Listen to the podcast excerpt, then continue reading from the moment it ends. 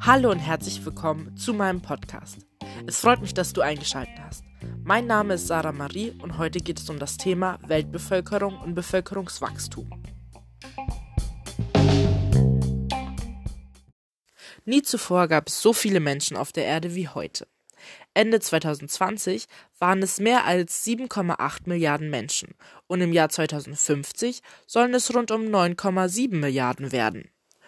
Obwohl Frauen im Durchschnitt viel weniger Babys bekommen als früher.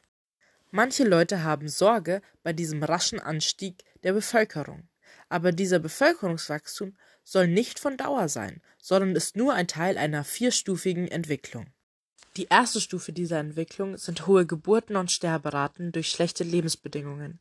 Das heißt, die Menschen sind krank geworden und früher gestorben durch fehlende Hygiene, kein sauberes Trinkwasser und wenig Essen zum Beispiel. Durch die hohen Sterberaten wurden auch mehr Kinder geboren, da im Durchschnitt in einer Familie mit fünf Kindern nur zwei erwachsen wurden. Die anderen sind gestorben. In der zweiten Stufe verbessern sich die Essensversorgung, die Hygiene und die medizinische Versorgung. Dadurch sterben weniger Leute.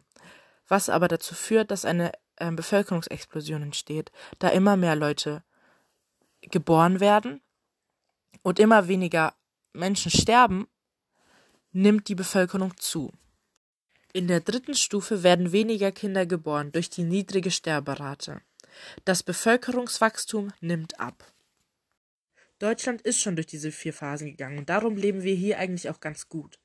Die Schulen sind gut, die Strom- und Wasserversorgung ist optimal, es gibt wenig Arbeitslosigkeit und es gibt immer genügend Lebensmittel.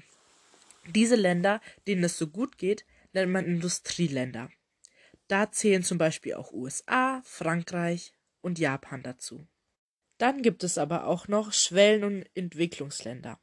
Entwicklungsländer sind die Länder, die noch viel Entwicklung brauchen. Sie sind oft sehr arme Länder und den Menschen dort geht es nicht besonders gut.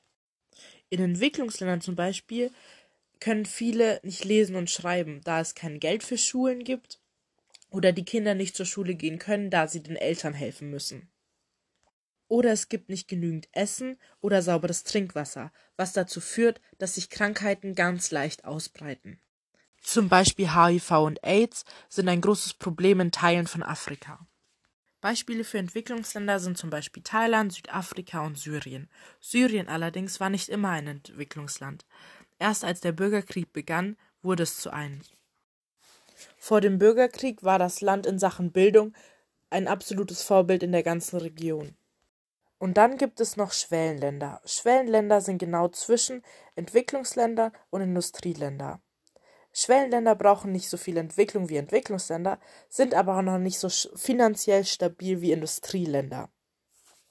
Da zählt zum Beispiel China, Indien und die Türkei dazu.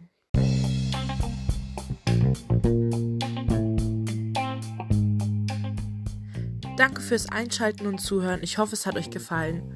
Wir sehen uns das nächste Mal wieder, wenn es heißt